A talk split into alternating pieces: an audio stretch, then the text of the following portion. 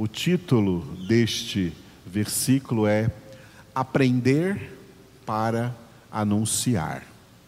Deus quer que os seus filhos anunciem a sua palavra, anunciem o seu evangelho.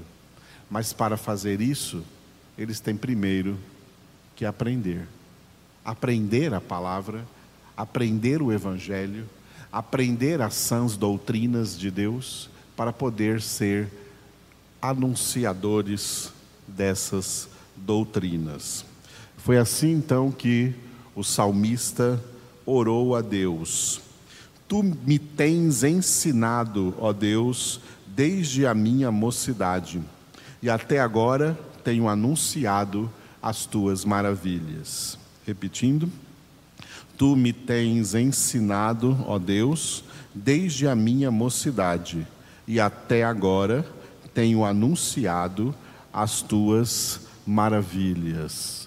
A parte A do versículo é sobre aprender, porque o salmista disse: Tu me tens ensinado, ó Deus, desde a minha mocidade.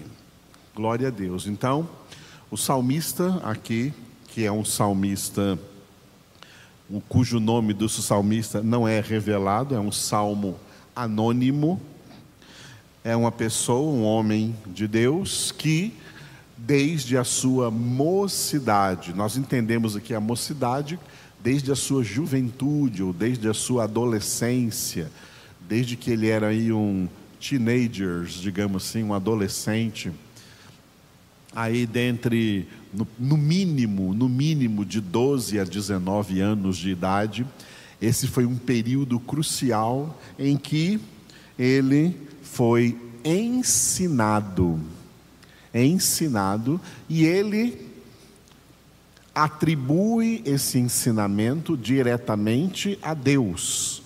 Por quê? Porque mesmo que nós aprendamos a palavra de Deus através de pessoas, de homens que nos ensinam a palavra de Deus, é o próprio Deus quem nos está ensinando. Quando eu estou aqui ensinando a palavra de Deus para vocês, não significa que vocês estão aprendendo do Edivaldo, vocês estão aprendendo de Deus, porque a palavra que eu estou ensinando é dele. Então é ele mesmo quem está ensinando.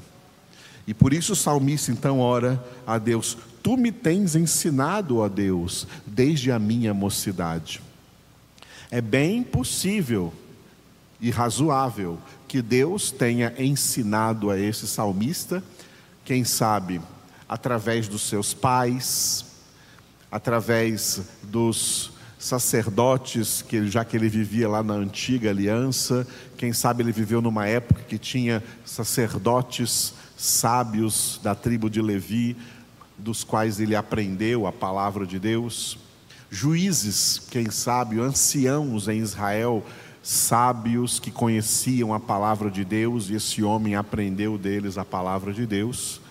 E também, quem sabe, ele teve acesso aos livros, aos pergaminhos naquela época escritos e teve contato direto com a palavra de Deus. De qualquer forma, como Deus sempre faz em toda a história, este homem é um dos eleitos de Deus aos quais Deus se dedica a ensinar. Deus ensina os seus eleitos. Deus ensina os seus filhos. Filhos de Deus são aqueles que aprendem de Deus. Muita gente existe por aí que quer ser chamados de filhos de Deus, mas não aprendem nada. Não são ensináveis. Não são pessoas que gostam de ensino. Sinto dizer que não são filhos de Deus verdadeiramente.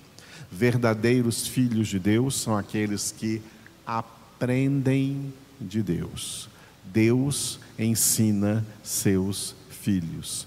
Deus é um pai extremamente educador para seus filhos. Deus ensina seus filhos.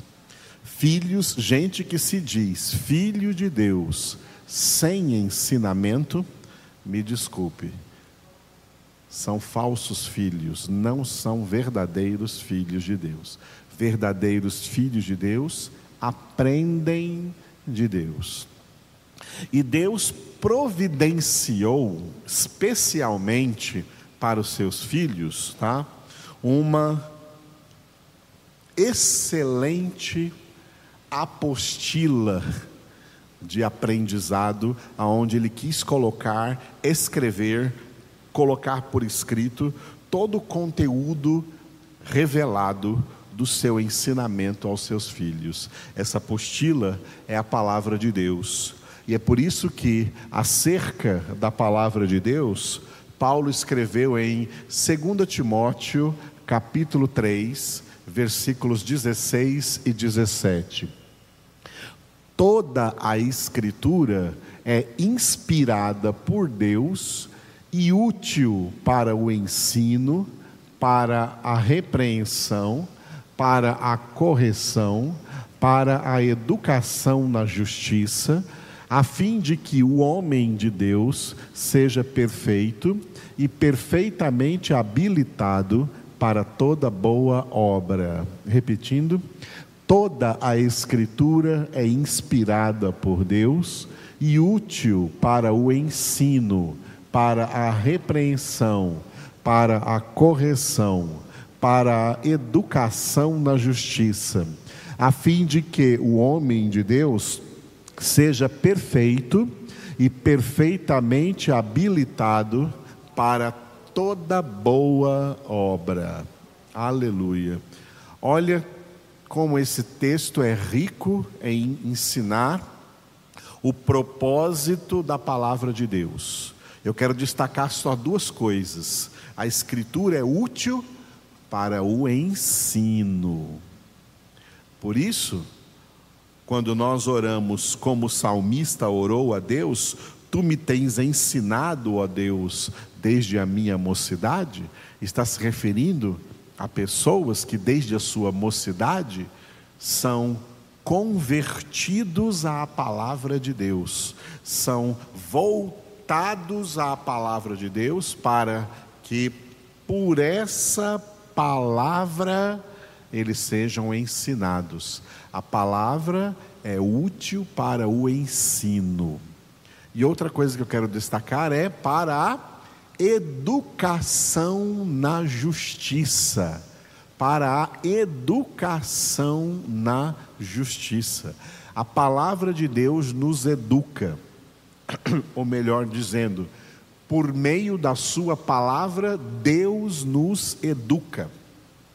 Deus não quer, não aceita e não recebe filhos mal educados. No céu não entra gente mal educada, não entra gente sem a educação na palavra, sem a educação na justiça. Justiça significa santidade. A palavra nos educa no processo de santificação, rumo à santidade, santidade que é chamada também nesse versículo de perfeição. A palavra de Deus, no versículo 17 aí, de 2 Timóteo 3, é para que o homem de Deus, o homem de Deus aqui é cada filho de Deus, cada filha de Deus, primeiro seja perfeito. Perfeito é santo. E seja perfeitamente habilitado para toda boa obra, que inclui o que nós vamos falar agora na parte B do salmo, que é o anúncio.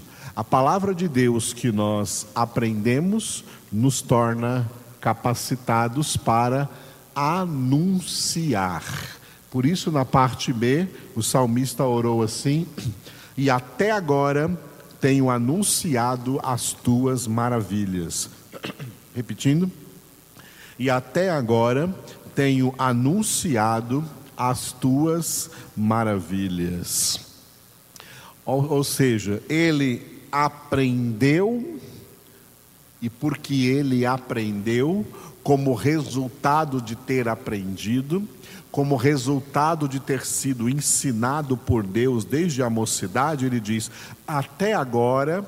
Esse até agora nos dá a ideia de que este salmista, quando ele escreveu aqui sob a inspiração do Espírito Santo, Salmo 71, um homem, portanto, preparado por Deus para trazer uma parte da Escritura, para trazer aqui 24 versículos da Escritura, aqui no Salmo 71 é possível que quando ele escreveu esse Salmo 71, ele já era um idoso, já era mais velho. Por isso, essa expressão até agora, ou seja, desde a mocidade o Senhor me tem ensinado, e por isso, até agora, esse até agora deve dar a ideia de que ele está aí já na velhice, né? até agora tenho anunciado as tuas, as tuas maravilhas a palavra que ele aprendeu desde a sua mocidade é a palavra que ele continua agora anunciando para todas as pessoas. Se tornou um anunciador da palavra porque aprendeu, aprendeu esta palavra. Por isso que nós demos a este versículo 17 o título Aprender para anunciar.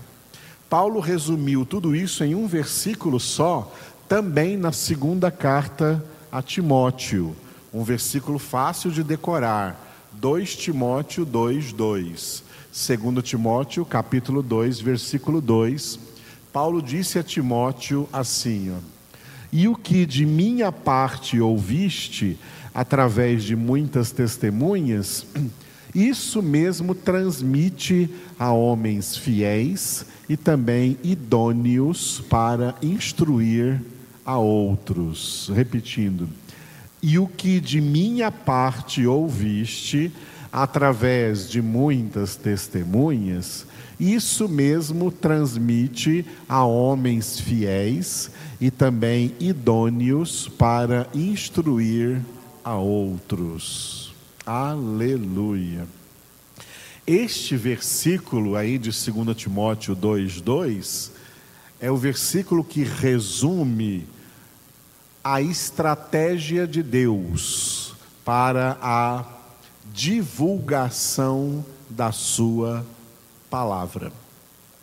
Deus levanta homens como o apóstolo Paulo, que ensina a palavra de Deus a discípulos fiéis, como foi Timóteo, um dos que de perto estiveram acompanhando o apóstolo Paulo.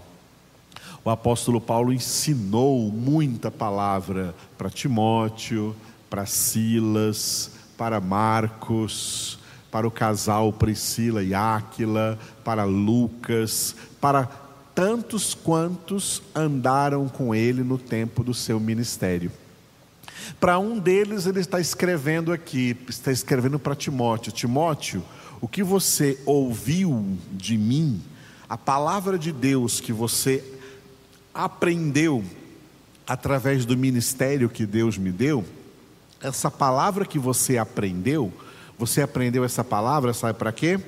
Para você pegar essa palavra e transmiti-la a outras pessoas. Como eu transmiti para você, você agora transmite a mesma palavra, ensina essa mesma palavra, anuncia essa mesma palavra para outras pessoas. Mas olha o critério, olha o critério que Paulo coloca: transmite a homens fiéis e também idôneos para instruir a outros transmite essa palavra, ensina essa palavra primeiro a homens fiéis, a homens que vão guardar essa palavra, a homens que vão honrar essa palavra, porque infelizmente a gente às vezes transmite a palavra para pessoas que não dão a ela nenhum valor. Foi por essa razão que em Mateus capítulo 5, Jesus disse assim: ó, Não lanceis aos cães as vossas pérolas, e nem aos porcos as coisas santas. As pessoas a quem nós pregamos a palavra de Deus, transmitimos a palavra de Deus, mas elas rejeitam, Jesus chama essas pessoas de porcos e cães. Por quê? Porque esses dois animais possuem uma característica muito interessante. Os porcos, se você pegar uma porquinha e lavá-la, dar um banho nela e soltá-la, ela vai voltar para o lamaçal, ela vai voltar para o chiqueiro, ela vai voltar e se lambrecar de novo na lama. Não deis aos porcos as vossas pérolas, Deus quis dizer. Quando você prega o evangelho para pessoas que têm essa característica dessa porca lavada, o evangelho, a palavra de Deus lava, dá um banho nessa pessoa e limpa, mas uma vez que ela se vê limpa, como a porca, ela se volta de novo para o lamaçal, ela se volta de novo para o pecado, ela não foi fiel à palavra que ela recebeu. Os cães têm uma outra característica própria do animal, que é uma característica de voltar a comer aquilo que eles regurgitaram, aquilo que eles vomitaram. O cão volta ao próprio vômito. As pessoas que ouvem a palavra de Deus e pela palavra de Deus põem para fora os seus pecados, renunciam os seus pecados, mas depois de um tempo, elas voltam de novo ao pecado, elas voltam a colocar para dentro da vida delas aquilo que, pelo poder da palavra, havia saído de dentro delas, elas voltam de novo ao próprio pecado.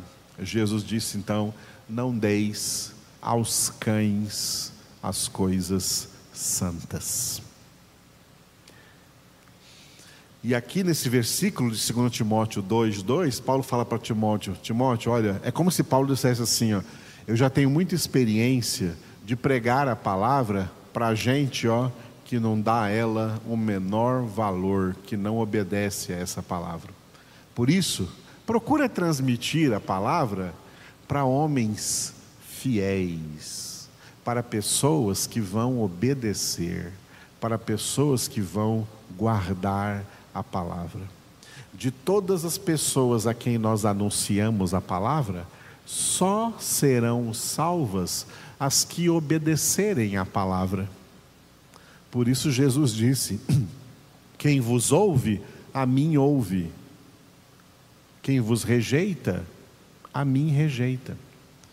Eu já preguei a palavra para tanta gente que rejeitou porque pensou que estava rejeitando a mim, pastor Edivaldo, não foi com a minha cara, não foi com a minha voz, não gostou do jeito que eu anuncio, então por isso rejeitou.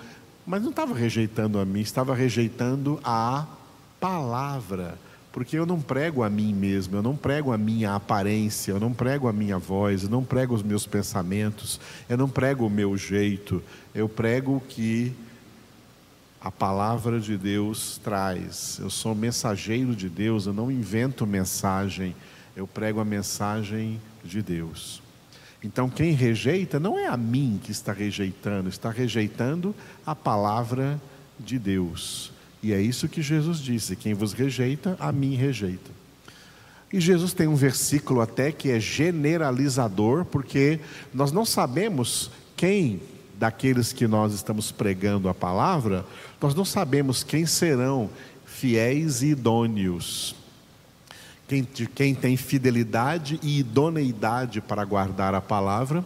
Então Jesus disse em Marcos 16, 15: Olha, pregai o evangelho a toda criatura. E aí ele disse logo depois: quem crer e for batizado será salvo. Quem não crer será condenado. Os que crerem verdadeiramente são aqueles que vão viver pela fé. Viver pela fé é viver em obediência à palavra. E, portanto, eles serão fiéis. Quando Paulo escreveu este versículo aqui, né, que foi traduzido aqui a palavra nesse versículo, fiéis, homens fiéis, Paulo não escreveu a palavra fiéis, porque essa palavra não existe na língua grega do Novo Testamento. Paulo escreveu em grego. Paulo escreveu aí homens crentes. Homens crentes. Porque o homem crente é aquele que vive conforme a fé. Homens crentes, que se tornam também idôneos, recebem pela mesma palavra idoneidade, capacidade, dignidade, autoridade para ensinar a outros, para transmitir essa palavra a outros. Essa é a pura e simples estratégia de Deus para a divulgação da Sua palavra. Deus não precisa dos grandes marketings inventados pelos homens. Ele só precisa, ok? Que a sua estratégia seja cumprida. E pessoas que verdadeiramente terão seus corações, suas almas, suas mentes cheias do ensinamento, do conhecimento da palavra de Deus, é isso que também vai transbordar, sair pela sua boca, porque a boca fala do que o coração está cheio. Eu já conheci muita gente que quer ser pregador, quer ser pastor, quer ser anunciador, mas que não tem paciência para aprender, não tem humildade para se sentar e aprender a palavra de Deus mas quer pregar por aí para todo mundo sem ter o conhecimento necessário. E por isso, tomem cuidado, porque existem em muitas igrejas pastores que não deveriam estar aí pastoreando.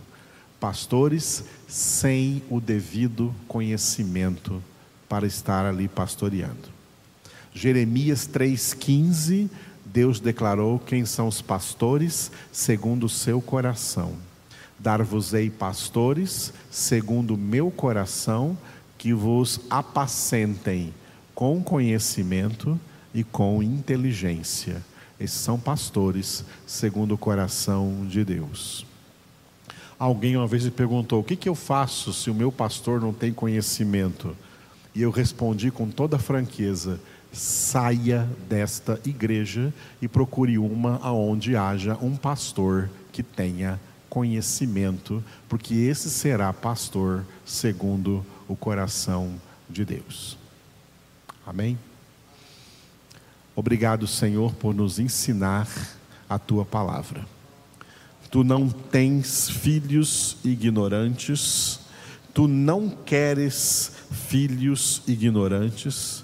Em Cristo Jesus, tu providenciaste para nós não apenas salvação eterna, mas também palavras de vida eterna, conhecimento, conhecimento do Senhor. Como o próprio Jesus, ó oh Pai, teu filho definiu a vida eterna quando orou a ti, dizendo: E a vida eterna é esta, que te conheçam a ti, um só Deus verdadeiro, e a Jesus Cristo, a quem tu enviaste. Nós te louvamos por todos os verdadeiros discípulos e discípulas do Senhor que têm aprendido a tua palavra e ao aprender a sua palavra, como consequência de aprender essa palavra, se tornam anunciadores da tua palavra para outros. Te louvamos, ó Deus, por esse ministério poderoso da tua palavra nas nossas vidas. E também oramos em cumprimento a essa palavra, oramos em favor de toda a humanidade, oramos em favor de todos os enfermos e oramos de maneira particular em favor de todos os enfermos de Covid que agora lotam os hospitais, as UTIs no mundo inteiro, especialmente nessa nação brasileira. Senhor, misericórdia, cura esses enfermos, ó Deus.